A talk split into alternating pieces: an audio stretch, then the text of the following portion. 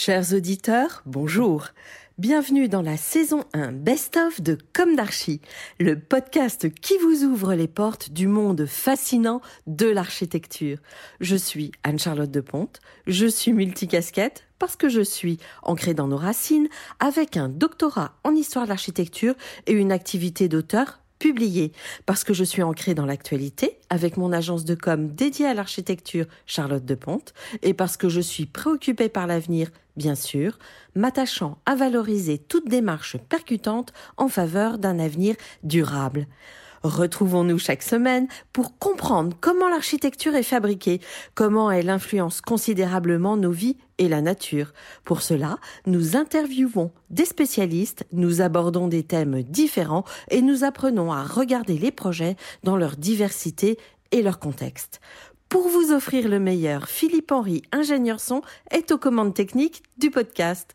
Merci d'être avec moi aujourd'hui et maintenant, place au talent. Bienvenue dans Comme d'Archie. Retrouvons sur le thème de la piscine Valérie Fournéron, ancienne ministre des Sports, Jean-François Périnet-Marquet, architecte, Alain Bernard, champion olympique de natation multimédaillé, et enfin Gérard Palais, programmiste. On le rappelle, vous êtes pour l'essentiel médecin, ancien maire de la ville de Rouen et par le passé ministre des Sports des gouvernements Hérault, puis secrétaire d'État sous le gouvernement Valse I. Valérie Fournéron, première question. Pourriez-vous nous apporter votre éclairage d'ancienne ministre sur ce que pourrait représenter l'équipement aquatique à l'échelle du territoire, sur le plan de la santé, sociétale, etc. On dit aussi que c'est l'un des rares équipements portés par les collectivités locales qui coûtent cher tout en étant bien accepté des populations. Et pour cause, quels seraient selon vous les points d'amélioration à travailler sur euh, les centres aquatiques ou les piscines? Quelles innovations? Et dans le cadre des Jeux olympiques, puisque c'est un sujet euh, particulièrement d'actualité. Et pour finir, la symbolique de l'eau, de quelle manière vous parle-t-elle? Bonjour à vous. Plaisir euh, de, participer à, cette émission aujourd'hui. Tout le monde, quel que soit son âge, qu'il soit compétiteur, qu'il soit loisir, qu'il soit euh, scolaire, qu'il soit parent, quelle que soit sa catégorie socio-professionnelle, finalement, c'est l'universalité de cet équipement nautique qui est euh, extrêmement puissante. C'est à la fois donc ce lieu de rencontre sur un territoire, une société très diverse, de sa richesse justement par cette diversité. C'est aussi, euh, pour moi comme médecin, vous l'avez dit, euh, un lieu de santé, parce que l'eau, c'est l'eau qui porte. Finalement, on n'a pas porté la pesanteur de, son corps. Et c'est vrai que dans une société où euh, la sédentarité est la première cause de mortalité évitable, on aurait envie que beaucoup plus de personnes puissent accéder à ce loisir qui est le plus facile. C'est celui donc qui vous porte, c'est celui qui vous soutient, c'est celui qui vous détend, c'est celui qui permet à vos articulations de mieux fonctionner, c'est celui qui euh, vous permet d'être en maillot de bain comme votre voisin, euh, quel que soit euh, votre poids.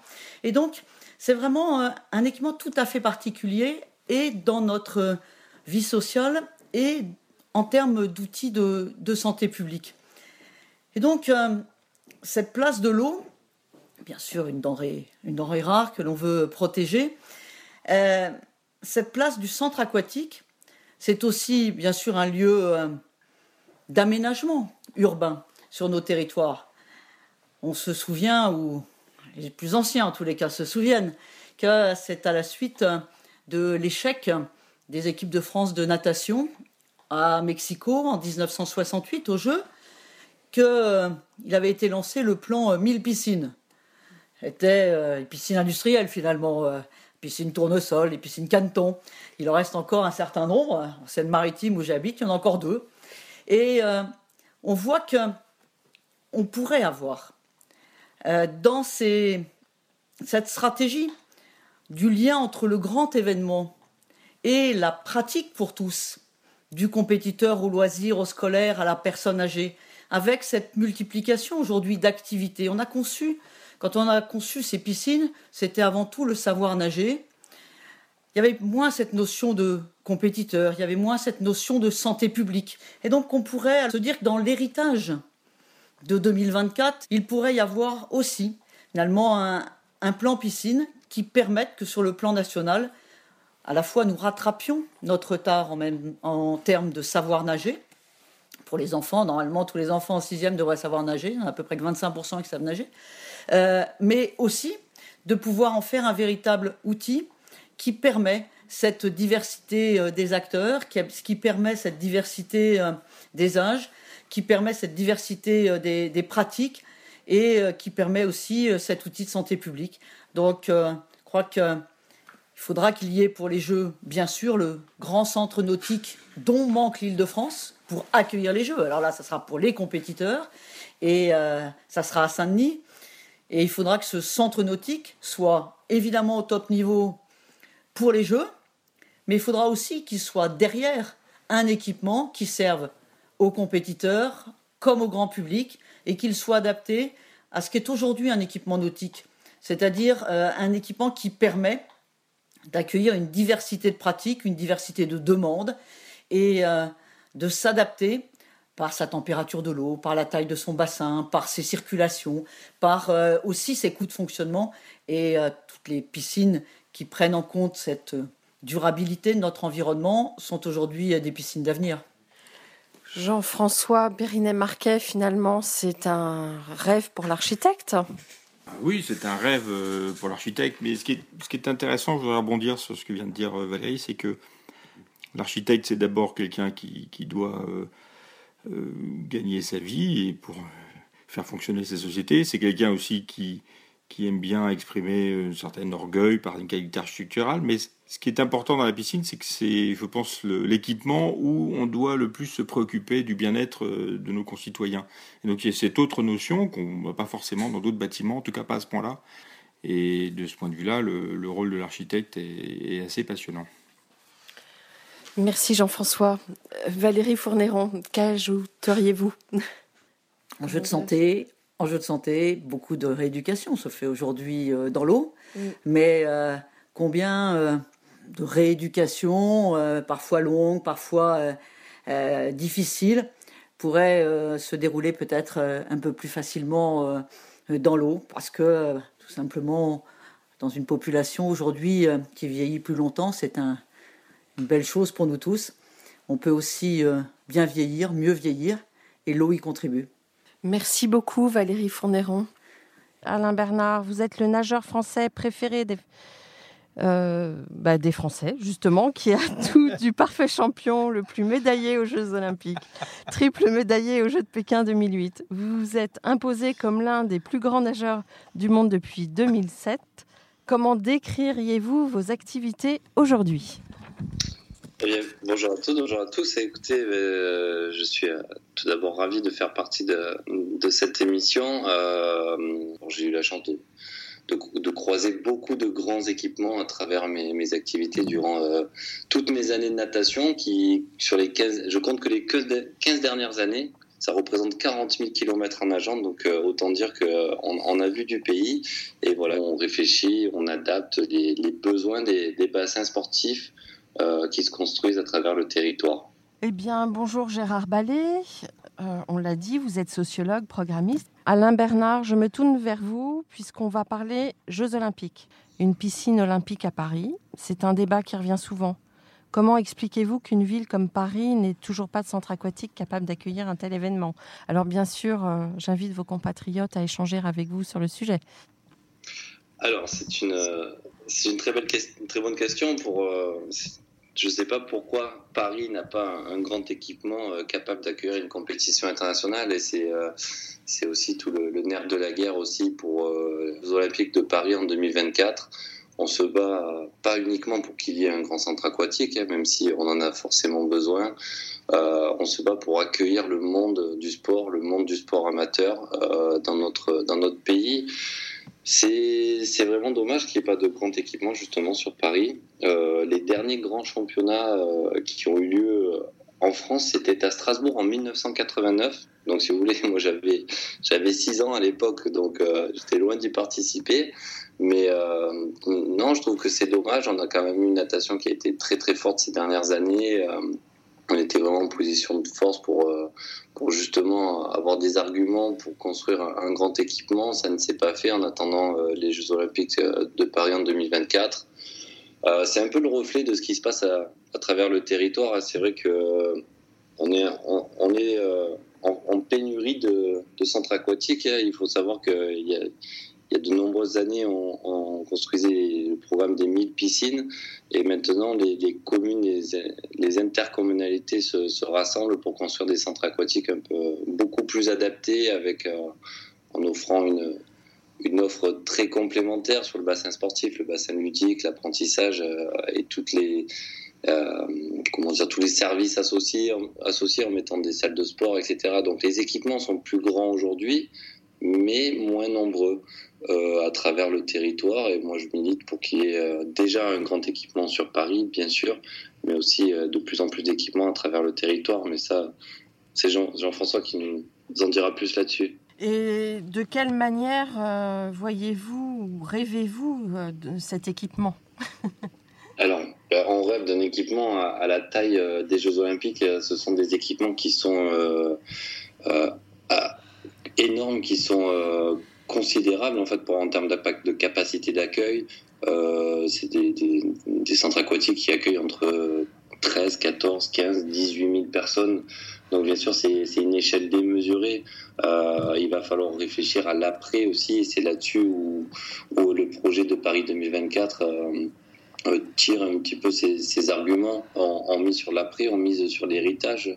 Euh, déjà pour le village, euh, le village olympique euh, qui sera transformé en, logement, et puis cette capacité d'accueil de cette piscine, il faudra réfléchir en temps voulu de faire un équipement capable d'accueillir le monde, mais plus tard qu'il soit un équipement grand, mais à, taille à taille raisonnable, parce que c'est dans le contexte que l'on connaît, c'est difficile d'avoir un, équipement euh, entièrement vide euh, au jour le jour avec 18 euh, 000 places à l'intérieur. Donc, moi, je le rêve cet équipement comme un, bel ouvrage qui serait proche du Stade de France, hein, parce qu'il serait positionné de l'autre côté de, de, l'autoroute qui séparait le Stade de France et, et ce centre aquatique avec le village olympique derrière. Donc, une réelle proximité euh, entre les deux euh, sports phares des Jeux Olympiques qui sont l'athlétisme et la natation.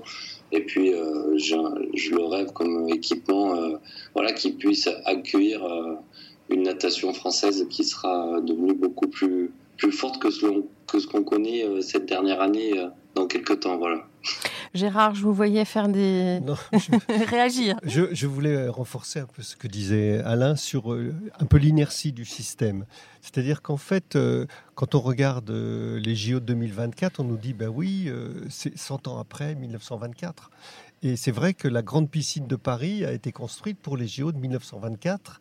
C'est la piscine des Tourelles qui continue à être une grande piscine de Paris. Vous voyez, je veux dire, ce qu'il disait sur l'héritage, c'est quelque chose de très fort. Et puis le deuxième point, c'est qu'en fait, dans la réalité de la candidature euh, de 2024, il y a deux piscines. En tout cas, deux sites prévus. Il y a la, grande piscine, ce qu'on appelle la grande piscine, celle dont parlait euh, Alain. Et puis, il y a un deuxième site qui, est la piscine pour le water polo. Et en fait, le fait de séparer les deux projets permet peut-être de réaliser justement des équipements extrêmement performants au point de vue des JO, mais moins énormes, ce qui d'ailleurs avait été la solution qui avait été utilisée à Londres, puisqu'en fait on s'est inspiré de ça pour dire bah oui c'est mieux d'avoir deux, deux piscines pour réaliser finalement une réponse de grande qualité au cahier des charges. Et pérenne dans le temps du coup. Alors pérenne, plus ou moins pérenne, parce que les, les 18 000 places c'est dur de les garder euh, la vie. On voit bien qu'à Londres, ils ont plutôt réduit la voilure. Ce sera la même chose sur le water polo. Il y aura aussi une réduction des projets par rapport à, ce qui sera l'héritage. Voilà. Mais l'idée de, valoriser deux sites, finalement, c'est intéressant parce que justement, ça prolonge ce que disait Alain, c'est-à-dire qu'en fait, on, est, on a le village, la piscine, le stade, et puis cette nouvelle piscine, et ensuite, euh, on aura euh, l'espace des médias. C'est-à-dire, il y a quelque chose qui est extrêmement intéressant dans la manière dont le village olympique a été euh, conçu, placé, et tout le site olympique a été euh, regroupé dans cette zone autour de Saint-Denis, on pourrait dire. Jean-François, vous souhaitiez ajouter quelque chose le, sujet de la piscine des Jeux Olympiques est un sujet euh, très complexe. Euh, Alain et Gérard ont déjà esquissé des, idées. effectivement, qu'est-ce qu'on fait de ces équipements après? Le plus beau possible pour les Jeux Olympiques, qui durent deux semaines, et puis après un équipement qui coûte très cher. Et ce qui est intéressant à imaginer, à comprendre, c'est que les, les activités qui auront lieu pendant les Jeux Olympiques seront assez peu pratiquées après. Donc euh, on tombe dans une, complexité de notre métier, c'est qu'il y a plein de genres, de différents bassins, de profondeur, de température d'eau, etc. Et trouver le meilleur compromis n'est pas du tout aisé, surtout dans une, enveloppe euh, financière euh, fixe. J'ai un problème avec la terminologie. On parle souvent de centre aquatique, mais aussi de complexe aquatique, ou encore de piscine. Comment s'y retrouver? Y a-t-il des différences entre les trois Et est-ce le fait de programmation différenciée? Et finalement, où en sommes-nous de la programmation des centres aquatiques aujourd'hui? Parce que ça a l'air de changer beaucoup. En fait, euh, c'est un peu historique, cette évolution des terminologies. Parce que euh, l'idée, c'est qu'on est passé euh, de piscines qui pouvaient s'appeler des centres aquatiques, mais qui sont devenus aussi des centres aqualudiques parce que à chaque fois on a rajouté des dimensions qui finalement euh, répondaient à l'évolution de la demande sociale de pratique. C'est-à-dire c'est pas arrivé comme ça euh, pour rien. Et donc on voit bien que les terminologies en piscine ont toujours été étranges, puisqu'en fait on parle de stade nautique pour parler d'une piscine, alors que le nautisme, c'est plutôt la voile, le canoë, des choses comme ça. C'est la première euh, chose qui est un peu étrange là-dessus. Et puis la deuxième chose qui est particulière aussi, c'est que toutes les piscines de 50 mètres s'appellent olympiques. C'est comme si euh, toutes les pistes d'athlétisme dans n'importe quel stade, dès lors qu'elles faisaient 400 mètres, elles devenaient une piste olympique. Mais c'est le jeu de l'histoire, de la terminologie, comment on a nommé cet équipement très particulier, qui est effectivement la piscine. Moi j'aime bien le terme piscine parce qu'il recouvre lui-même, dès l'origine d'ailleurs, des pluralités de bassins. Mmh les, piscines qui étaient réalisées... Euh, par exemple, même avant la guerre de 14-18, couvertes avait plusieurs bassins. La piscine de Strasbourg, par exemple, ou la piscine de Nancy, qui sont des piscines antérieures à la guerre de 14-18, couvertes, sont des piscines avec plusieurs bassins. Donc, vous voyez, l'idée du complexe, avec l'idée que c'est compliqué, oui, Jean-François l'a dit aussi, mais c'est en même temps un jeu sur les mots un jeu mhm. sur les mots. Voilà. Et, le, le, terme de piscine me va bien aussi, sauf à dire que dans le terme de piscine, il y avait l'idée du poisson, et que c'était pour nager, et que maintenant, quand on réfléchit sur les centres aquatiques, il y a l'idée que c'est pas seulement pour nager. Et du bien-être. Voilà, c'est pour d'autres dimensions, avec deux grandes familles de dimensions, de dimensions qui sont plutôt sur le ludique, c'est-à-dire les toboggans, euh, les jacuzzis, le fait qu'on va jouer dans l'eau, il y aura des jets d'eau, il y aura des jets pour les enfants. Et puis, toute l'autre dimension, c'est la santé, avec des choses qui sont très larges maintenant dans les piscines. En fait, cette dimension les dimensions ludiques et santé ne cessent de s'accroître en ce moment dans la manière de penser les projets par des demandes sociales plus fines, vous voyez, des segmentations par l'âge. Alors cette multiplicité d'usages, finalement, elle remonte à quand? En fait, euh, là encore une fois, je vais vous faire une approche historique. Au commencement était le plongeon et qui a été supprimé des piscines, puisqu'en fait, quand on regarde l'histoire des baignades, dans les villes, on voit très vite que les baignades étaient matérialisées par un accès dans l'eau et avec un plaisir de plonger. Donc on pourrait dire que la dimension ludique était très présente. Et puis après, le sport est arrivé avec euh, son désir de nager et l'importance de savoir nager, ce qui fait qu'on a créé des piscines pour nager d'abord.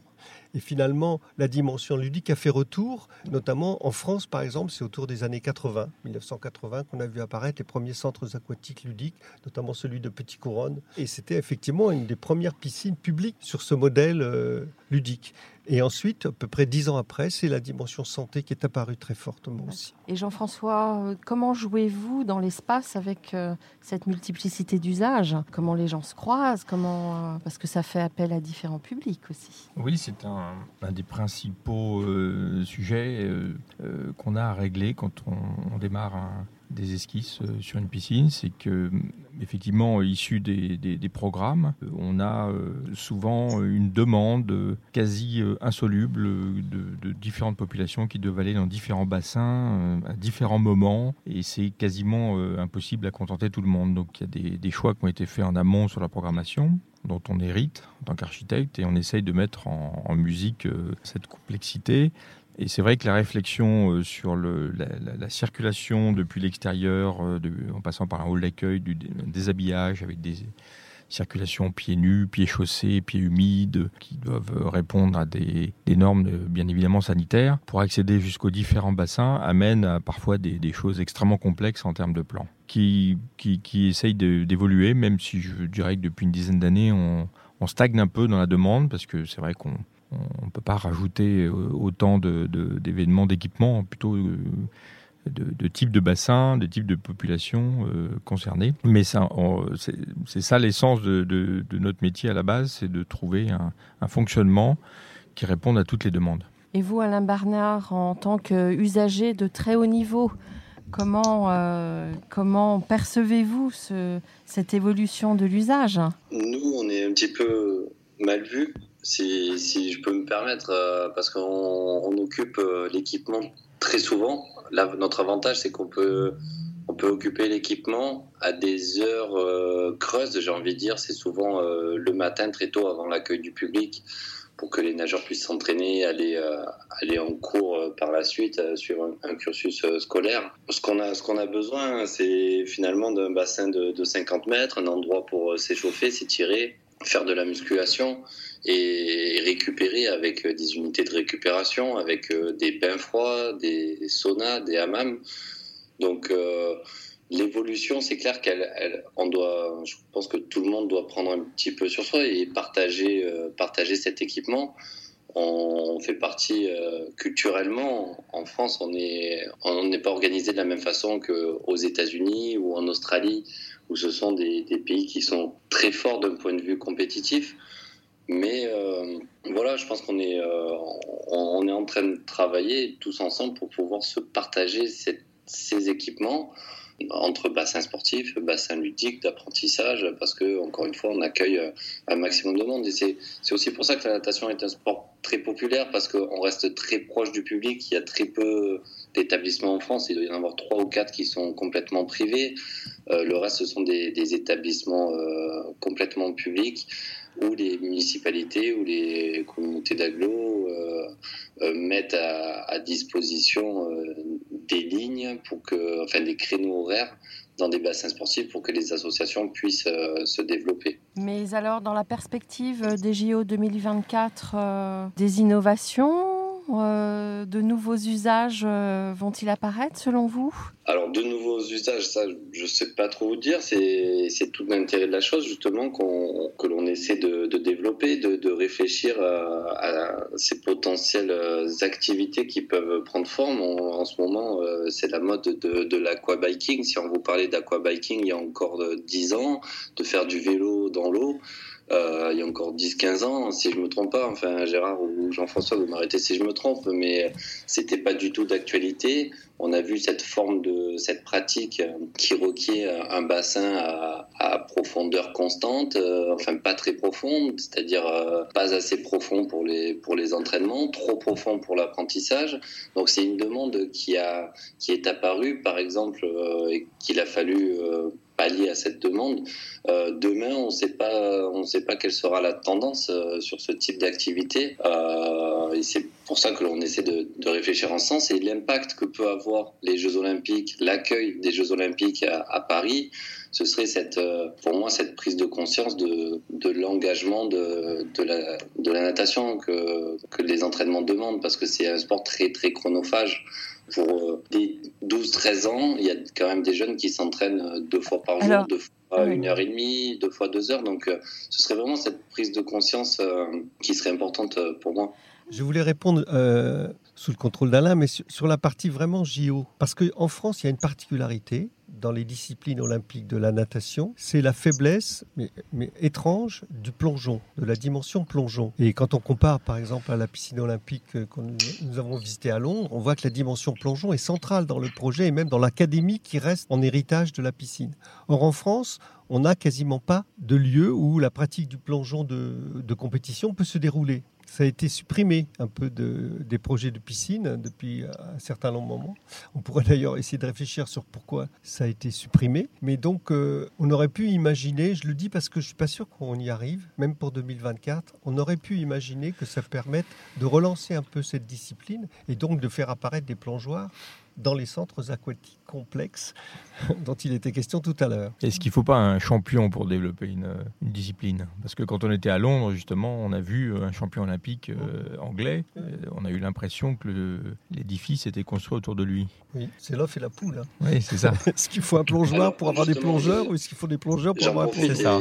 C'est ça qui est intéressant. Un peu, on a un champion d'Europe, champion d'Europe à Kiev, Mathieu Rosset. Donc, certes, il n'a sûrement pas la, visibilité médiatique pour avoir un, impact pour aménager des, plongeoires dans des centres aquatiques. Mais en effet, moi, je suis de, de l'avis de Gérard aussi. Je suis pour que cette discipline reprenne un petit peu, reprenne de sa valeur parce qu'il y a très peu d'endroits en France où les plongeurs peuvent s'entraîner. Je crois qu'on a l'INSEP, on a Strasbourg, et bref, ça doit se compter sur les doigts de la main. Donc, euh, ce qui fait que cette discipline, qui est une discipline à part entière de la Fédération française de natation, avec la natation course, la nage en eau libre, la nage synchronisée et le water polo, c'est la cinquième discipline de, la Fédération française de natation. C'est vrai que ce serait une très belle visibilité euh, pour, euh, ben, pour ces plongeurs et pour euh, aussi sensibiliser les élus à construire des centres aquatiques avec euh, des plongeoires. Oui, mais une des raisons qu'on connaît bien qui fait qu'il y a pratiquement plus de plongeoires, c'est que, euh, que ce soit bien ou pas est une autre question, mais c'est vrai que les centres euh, nautiques aujourd'hui sont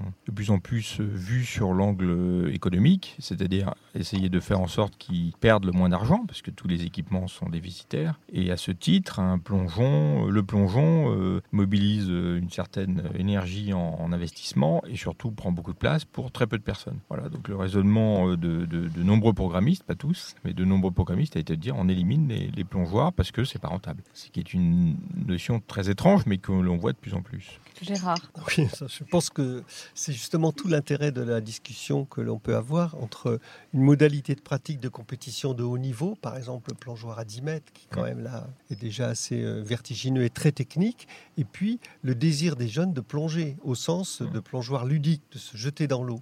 Et donc on voit bien qu'il y a à la fois cette dimension très sélective dont parle Jean-François, et à la fois il y a une demande sociale très importante. Mm. Parce que les jeunes, ils se jettent à l'eau quand vous êtes en bord de mer. Euh, et symboliquement, c'est très important. Et c'est un véritable plaisir, mais il ne s'agit pas de faire un plongeon avec des jurys qui vont vous mettre une note si vous avez l'orteil qui est mal placé, mais le plaisir de se jeter à l'eau. Et, donc l'idée, c'est d'essayer de greffer les deux. Euh, il y a eu un film qui s'appelait Corniche Kennedy, je ne sais pas si vous l'avez vu, qui est sorti euh, il y a quelques mois, justement sur des jeunes à Marseille qui se jettent à l'eau de, la Corniche Kennedy. Ben, il doit connaître Alain, puisqu'il est il est là-bas. Mais il y a quelque chose qui était un véritable plaisir adolescent vraiment ah, mais moi, j'en ai des souvenirs voilà. et donc euh, c'est intéressant de, de, montrer le contraste entre l'excellence euh, sportive de haut niveau qui ressemble beaucoup au trampoline en fait aussi hein, comme activité sportive mmh, tout à fait. et puis euh, ce désir de, plonger. Mais la sensation le défi aller de sauter avoir le courage de sauter de plus en plus haut. Voilà c'est ça. C'est ça l'enjeu et c'est un bel enjeu et qui pour le moment est relativement absent de tous les centres aquatiques ludiques je pourrais le dire comme ça, euh, qu'on construit. Parce que pour le moment, comme dit euh, Jean-François, on se l'interdit. Oui. Alors justement, revenons à la commande. Comment évolue la commande aujourd'hui, Jean-François euh, Et, est-ce pour le meilleur ou pour le pire? Ben, je, pense, je vais peut-être surprendre, mais je pense que depuis une quinzaine d'années, la commande n'évolue pas. On a, on a une problématique, il y a différentes problématiques peut essayer d'être concis, mais premièrement, euh, on est arrivé, c'est vrai, à la fin des, de, vie des piscines euh, construites dans les années 70, dans ce programme des 1000 piscines dont on parlait tout à l'heure, avec certains équipements qui sont euh, au-delà de, des limites, qui sont fermés par les préfectures. Donc il y a nécessité de les, de, les remettre en état. Et comme le disait Gérard tout à l'heure, dans les années 80 est arrivée l'idée qu'on pouvait avoir des bassins ludiques, faire d'autres choses que de nager. Et on est arrivé à une espèce de je dirais, de programme compromis qui, met, qui mêle un peu tout et euh, on, fait, on fait ces équipements-là depuis. Alors bon, vous avez un bassin, un peu de natation, un peu de, un peu de ludique, une petite pataugeoire, euh, on peut peut-être mettre un toboggan pour les adolescents, euh, un petit centre de mise en forme. On essaie de tout mettre et quand on arrive au budget d'investissement et, quand on envisage aussi le, budget de fonctionnement qui va être élevé sur, sur les 30 ou 40 années de vie de la piscine, on voit des élus forcément qui, qui, freinent debout parce qu'ils se rendent compte que c'est considérable. Voilà, donc euh, il y a un espèce d'équilibre qui s'est fait entre des envies, on parlait d'envie, de plongeon, euh, et puis euh, une réalité qui fait qu'il faut apprendre à nager aux enfants, qu'il y a une demande, hein, c'est clair. On a des piscines aujourd'hui dont on est, on est surpris de, du nombre d'entrées. on a fait celle de Limoges, qui n'est pas une très grande ville, sans que ce soit péjoratif, mais voilà, plus de 500 000 entrées la première année dans la piscine de Limoges, donc ça, ça donne une idée du potentiel. Mais mais euh, je, trouve que la commande n'a pas trop évolué. Alors on parlait, je reboucle avec ce que disait Alain tout à l'heure sur l'aquabike. C'est intéressant parce que l'aquabike, euh, voilà, c'est une pratique qui est arrivée assez récemment. Alain parlait d'aquabike alors qu'on parlait de, de piscine olympique. Il n'y a évidemment pas de discipline olympique avec de l'aquabike, mais Alain était déjà dans la, parce qu'il travaille avec nous dans la, dans la projection de savoir comment on pouvait mettre de l'aquabike dans une piscine euh, qui avait accueilli avant euh, quelques, quelques, quelques sports euh, presque exotiques en fait, puisque très peu pratiqués, dont le plongeon d'ailleurs. Parce que tout à l'heure, Gérard, tu parlais de, de natation, mais dans la première piscine, il y aura aussi le plongeon indépendamment du water polo. Et, voilà, l'aquabike, c'est arrivé. L'aquabike, pour nous, c'est une catastrophe. C'est des, choses euh, très lourdes, euh, compliquées à sortir de l'eau, euh, qu'on ne sait pas où mettre parce que les programmes au départ ne l'envisageaient pas. Donc, il faut tout de suite 30 mètres ou 40 mètres carrés pour stocker ces aquabikes. comme c'est lourd, bah, ça casse le carrelage des plages. C'est pas facile à trimballer. Donc, certains finissent par les laisser dans l'eau. La profondeur des bassins n'est pas forcément adaptée. Voilà, c'est un bon exemple. Mais je trouve que malheureusement, enfin, on manque un peu d'inventivité. Alors, il faut aussi savoir que c'est un domaine extrêmement euh, délicat en termes de sécurité. Donc inventer des nouvelles choses est très compliqué. Euh, en général, euh, pourtant, on nous avons essayé d'inventer des tas de choses, mais on se heurte toujours à où est-ce que vous l'avez, où est-ce qu'on peut le voir ailleurs? Vous voyez, c'est un sentiment très français. Et, mais c'est vrai que ça stagne un peu. Mais je dirais que depuis 2-3 ans, on voit sortir certaines choses, mais difficilement. Mais Gérard pourrait mieux en parler que moi. Les, les, piscines sont des équipements euh, qui, sont au croisement d'un tas de choses. C'est en ça qu'elles sont passionnantes. Euh, je le disais tout à l'heure, euh, la sécurité, c'est essentiel. il n'est pas envisageable que les gens se noient, évidemment, ou, attrapent des maladies. le deuxième sujet, c'est qu'il faut savoir que dans une piscine, vous avez, selon les dossiers, entre 20 et 30% du budget qui vont être dans des machines des machines qui sont très, très, très importantes, qui sont dans les sous-sols, dans, dans, les plafonds, on ne les voit pas, et qui vont en permanence traiter l'eau, traiter l'air. On renouvelle tout le temps euh, l'eau, on la nettoie, on la réchauffe, on renouvelle l'air euh, en fonction du nombre de, baigneurs. Hein. Tout ça est assez sophistiqué. Puis, euh, vous avez un troisième sujet, on parlait tout à l'heure de, la programmation, donc trouver un plan qui fonctionne, c'est très important. Mais il y a un autre sujet qui est intéressant, c'est les matériaux. Et vous êtes dans une atmosphère chaude, humide évidemment, et chlorée en général, parce que même si on milite beaucoup pour le traitement à l'ozone, la plupart des piscines sont au chlore et euh, bah, il n'y a pas pire. Donc euh, obtenir, euh, créer de la, variété, créer de, l'architecture, une qualité architecturale avec cette contrainte où on a très, en fait assez peu de matériaux qui sont agréés pour pouvoir être dans ces atmosphères et fait partie de la complexité. Donc avoir une qualité de lumière naturelle, disperser le moins d'énergie possible alors que dans la réalité, on n'est même pas soumis à la RT 2012, parce que ni les futurs d'ailleurs, la RT 2019, on n'y sera toujours pas, parce que une piscine est entre 15 et 20 fois plus énergivore euh, à surface égale qu'un bâtiment classique. Donc toutes ces contraintes euh, font que ce sont des équipements assez chers, assez complexes à, imaginer. Euh, mais c'est ça qui est passionnant dans, ce métier. Tant dans sa conception de bâtiment, a, fait sortir la piscine de la boîte, malgré toute cette complexité. Non, ce qu'on essaye de faire nous, mais bon, on va parler un petit peu de nous, c'est de, de s'inspirer du, génie des lieux, c'est-à-dire rester architecte et ne, pas faire euh, le même projet à chaque fois. on considère que selon les sites, selon le programme, qui peut quand même être différent, selon les besoins, les accès, l'environnement, est-ce qu'il est boisé, est-ce qu'il est, est, est sur un terrain plat, montagneux, euh, sont des, des sujets qui doivent nous inspirer. C'est comme ça que nous on fonctionne, mais c'est euh, je veux dire, c'est une, particularité là de, l'architecte. Mmh. Euh, à partir de là, euh, n'essayez de rien lâcher sur les, qualités d'éclairage naturel, de, de, vue, de vue sur l'extérieur. Des exemples très bêtes, quand vous nagez dans l'eau, vous avez les yeux à quelques centimètres au-dessus de l'eau. Donc de trouver une architecture qui permette de, voir une vue dehors, si vous faites un muret même de 20 cm pour accueillir le bas des vitrages, c'est fichu. Mmh. Voilà, donc c'est énormément de, choses qu'on a mis en place. Et puis notre particularité, c'est d'avoir créé nos bureaux d'études de fluide et même structure euh, pour euh, intégrer au mieux cette, euh, cet équilibre entre l'architecture et l'ingénierie qui est essentiel dans une piscine. Gérard, sur est-ce qu'il le retour sur investissement, est-ce que en fait, moi, je veux bien évoquer de, la prospective parce qu'en fait, j'ai fait une thèse en sociologie prospective et c'est ça qui me passionne aussi. Et je voudrais juste pointer les, ce qui me semblait être des facteurs d'évolution en tout cas une manière de voir un peu l'avenir. Alors il est évident que le, le, poids économique des piscines, les enjeux de développement durable amène les maîtres d'ouvrage à changer un peu le mode de réalisation. C'est-à-dire, on essaye de faire des montages, alors je ne vais pas détailler, mais public-privé, qui vont être plus compliqués, euh, même pour le programmiste, euh, à réaliser. Et ça, c'est quelque chose qui est euh, une nouveauté, je trouve, pour nous. Et, et, du coup, on est confronté à des équipes très complexes, avec des juristes, avec des financiers, pour essayer de faire une assistance aux élus, aux maîtres d'ouvrage qui, qui, soit plus performante. Ça, ça change quand même pas mal le, le, métier, j'ai envie de dire. Sur, Et ça optimise les choses finalement. Ben, on peut, être, on peut le prendre comme ça. Si on est optimiste, on peut s'interroger en fait sur euh, qui domine dans ces montages en fait. Le deuxième point que je voudrais évoquer, c'est important, c'est le rapport au corps. Parce que la piscine, c'est un équipement sportif dans lequel le corps est mis à nu, entre guillemets. Et donc, du coup, on voit bien qu'aujourd'hui, dans la société, c'est pas simple.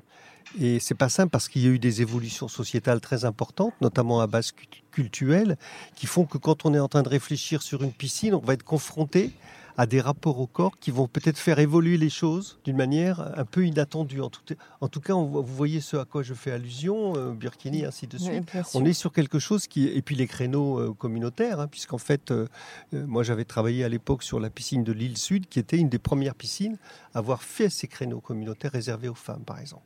Et puis l'autre idée que je voudrais développer, c'est l'idée d'une évolution dans le rapport à la saisonnalité. Et en fait, les piscines d'été, ce qu'on appelait les piscines d'été, n'ouvrent qu'en juillet-août. Et donc on avait un paradoxe qui est que la demande sociale, qui consiste à vouloir aller à la piscine quand il fait beau, l'été, qui est quand même euh, assez classique, banal, j'ai envie de dire, elle ne trouvait des réponses que sur deux mois de juillet et encore dans les villes où ils n'ont pas fermé leur piscine d'été. Et en fait, la réflexion sur la saisonnalité de la pratique, c'est de dire qu'il faudrait envisager la piscine en demi-saison, c'est-à-dire avec des espaces extérieurs qui pourraient s'ouvrir au soleil très facilement, disons de Pâques à la Toussaint. Et ça, c'est une manière extrêmement nouvelle de concevoir euh, finalement peut-être ce rapport entre intérieur et extérieur, qui effectivement a été progressivement mis en œuvre dans les concepts, notamment sur les bassins nordiques, mais dans quelque chose qui soit plus subtil et qui s'adapte finalement à cette capacité d'évolution de la demande sociale. Les gens n'ont plus d'argent pour aller passer de, un mois euh, sur les sites balnéaires, vous voyez ce que je... Donc mmh. ils passent beaucoup plus de temps sur le lieu de vie. Donc la demande sociale de sites balnéaires urbains, ah, c'est ce qu'on mm. appelle Paris-Plage, tout ce qu'on veut, mais c'est quand même très, sur le plan du rapport à l'eau, c'est faible, mm. Paris-Plage. Vous voyez ce que je veux dire sur mm. la richesse. Donc on voit bien que cette demande-là, elle va trouver du sens et elle va trouver d'autant plus de sens qu'elle ne va pas fonctionner que, euh, je sais pas, trois semaines ou quatre semaines dans l'année, mais qu'elle va fonctionner de Pâques jusqu'à la Toussaint, ce qui est la réalité de la vie dans l'eau des gens qui habitent en bord de mer. Jean-François, vous avez déjà, euh, comment dirais-je, des prémices de cette évolution des choses? Euh, Oui, il y a quelques, quelques dossiers qui, qui prennent en compte cette manière de réfléchir, qui est très intéressante. On a été un peu précurseur sur, sur les bassins de natation ouverts toute l'année, même, même dans le nord de la France. Pour rebondir sur ce que je disais tout à l'heure, en fait, c'est pas, c'est pas, pas encore un, un discours euh, totalement euh, partagé, ce qui est bien dommage, parce que c'est vrai qu'on y croit beaucoup. Et puis il y avait une autre chose qui me semblait intéressante euh, pour rebondir sur ce que disait Gérard, c'est on, s'aperçoit de temps en temps, pas tout le temps, que les, élus qui sont motivés par les équipements qu'on peut, peut faire, c'est arrivé encore. Hein. Aujourd'hui, on est dans une remise à plat de, cette réflexion sur ce que doit être un élu. Mais il y en a quand même qui, qui se sont intéressés à leur dossier, je ne les nommerai pas, mais et dans ce cas-là, on s'est rendu compte qu'il y avait une vraie réflexion sur euh, la mixité sociale et on s'aperçoit que la piscine était un des derniers lieux où il y a une réelle mixité sociale, c'est-à-dire que en plus, tout le monde est dénudé, donc on n'a pas de différenciation sociale par l'habit. Euh, tout le monde va à la piscine, euh, des bébés nageurs jusqu'aux personnes âgées qui, viennent se soulager les, articulations, bien sûr, en passant par euh, plein de pratiques sportives, de détente et, l'évolution, je pense, de demain, ce sont les, activités, les, les aquagymes, on parle des aquabikes, mais il y, a, plein d'autres choses qui se développent. On, parle même de marcher dans l'eau, de transpirer dans l'eau, tout ça ce sont des prémices d'une évolution. Et ce qui est intéressant, c'est cette idée-là qui, qui mériterait peut-être une émission complète, mais voilà, les piscines est un des derniers lieux de mixité, euh, de vraie mixité sociale. Et les élus qui le comprennent euh, nous emmènent sur des, là vraiment des projets intéressants. Euh, si c'est juste pour apprendre à nager et puis mettre le corps dans un truc qui bouillonne, voilà, c'est un petit peu limité. C'est beaucoup plus que ça, et beaucoup plus de choses que ça. Alain, auriez-vous les mots de, des mots pour conclure?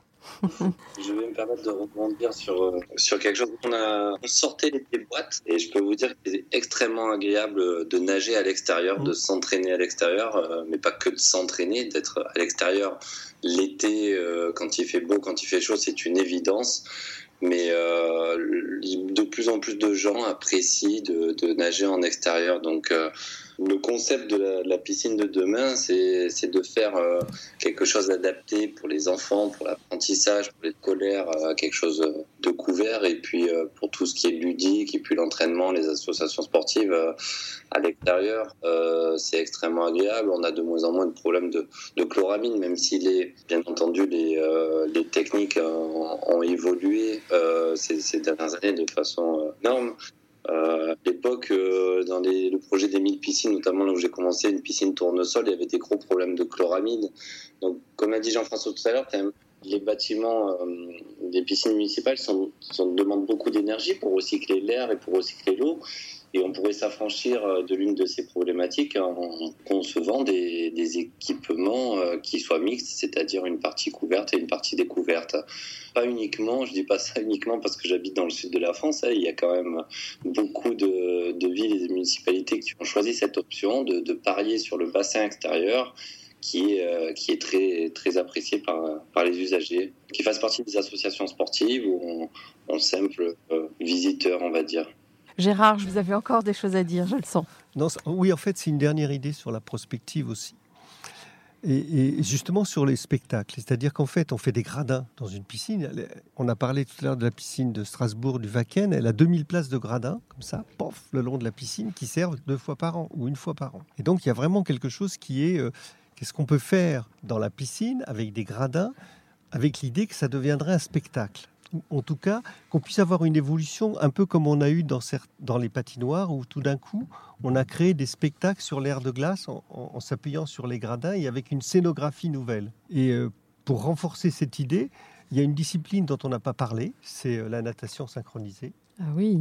Qui est une discipline artistique en fait, et qui produit d'ores et déjà des spectacles et qui ont une particularité croissante de se dérouler hors de l'eau. C'est-à-dire qu'en fait, de plus en plus, les, nageuses euh, sont projetées hors de l'eau et font des figures avant de retomber. Donc on imagine tout de suite la possibilité de développer avec une scénographie, des éclairages, peut-être des spectacles sur le modèle d'Holiday on Ice, mais qui serait dans la piscine. C'est-à-dire que l'avenir de la piscine comme lieu de spectacle n'est pas totalement clos et pas limité à la compétition de natation. Je crois que c'est peut-être une piste nouvelle aussi sur laquelle on pourrait travailler. Très bien, bah écoutez, merci, euh, merci infiniment euh, à, à tous nos intervenants.